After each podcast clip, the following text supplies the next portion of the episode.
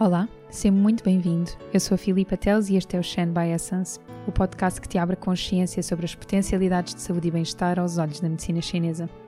Sempre com uma visão holística e integrativa, abordamos vários tópicos, mas com principal foco na fertilidade, saúde da mulher, obstetrícia e pediatria. Que esta partilha reforce a tua essência e desperte o teu Shen.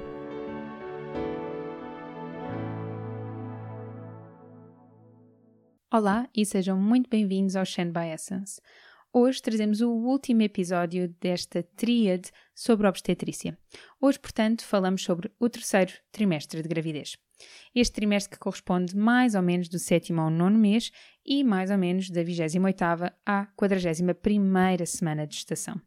Além de ser marcado pelo rápido crescimento do cérebro do bebê e outros tantos marcos de desenvolvimento, vai ser muito importante compreender como é que, aos olhos da medicina chinesa, todo este crescimento fisiológico e energético está a acontecer e que impacto é que tem para a mamãe e para o bebê.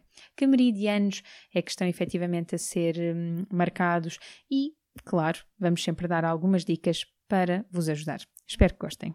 Relativamente então aqui ao nosso terceiro trimestre da gravidez. Bom, é aqui que o peso começa a ser sentido nos canais do vaso da concepção e do Taimai. O vaso da concepção passa imediatamente pela frente, portanto conseguimos compreender aqui este peso, porque a barriga já está grandinha.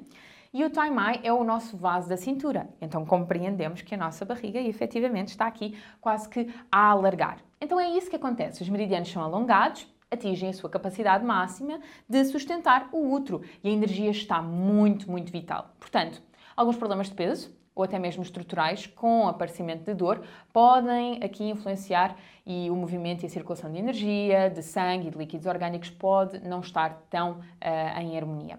Este desequilíbrio também pode levar a diabetes estacional e, portanto, isso tem que ser bem um, avaliado. Pode também haver hipertensão.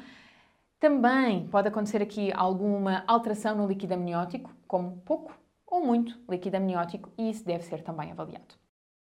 Dicas para este trimestre? vão ser, obviamente, para a nossa azia ou para o refluxo gastroesofágico. Alfazema atua aqui de um ponto de vista tranquilizante, um tanto ansiolítico e é nesta altura que algumas ânsias podem ser sentidas e eu gosto muito, muito, muito deste, deste chá, principalmente ali após o jantar, para garantir que temos uma noite tranquila e livre destes, destes desconfortos que às vezes até acontecem de madrugada, porque a nossa energia do fígado está muito vibrante entre a uma e as três da manhã. Relativamente à questão dos alimentos, porque os alimentos são a nossa principal medicina, sem dúvida alguma gosto do vinagre de cidra e gosto das amêndoas com pele, principalmente torradas, porque eles conseguem apaziguar uh, todo este pH ácido que está a acontecer no nosso organismo. Quanto a pontos de acupuntura, vocês podem massajar um ponto que eu adoro, que é um ponto que se situa na linha dos mamilos, no centro do diafragma, mesmo aqui. Vocês vão massajar muito devagar e sempre assim, no sentido dos ponteiros do relógio. É um ponto também fundamental para a questão emocional, porque é o nosso centro emocional, é o nosso plexo emocional. Então conseguimos aqui, através deste ponto, trabalhar duas ações.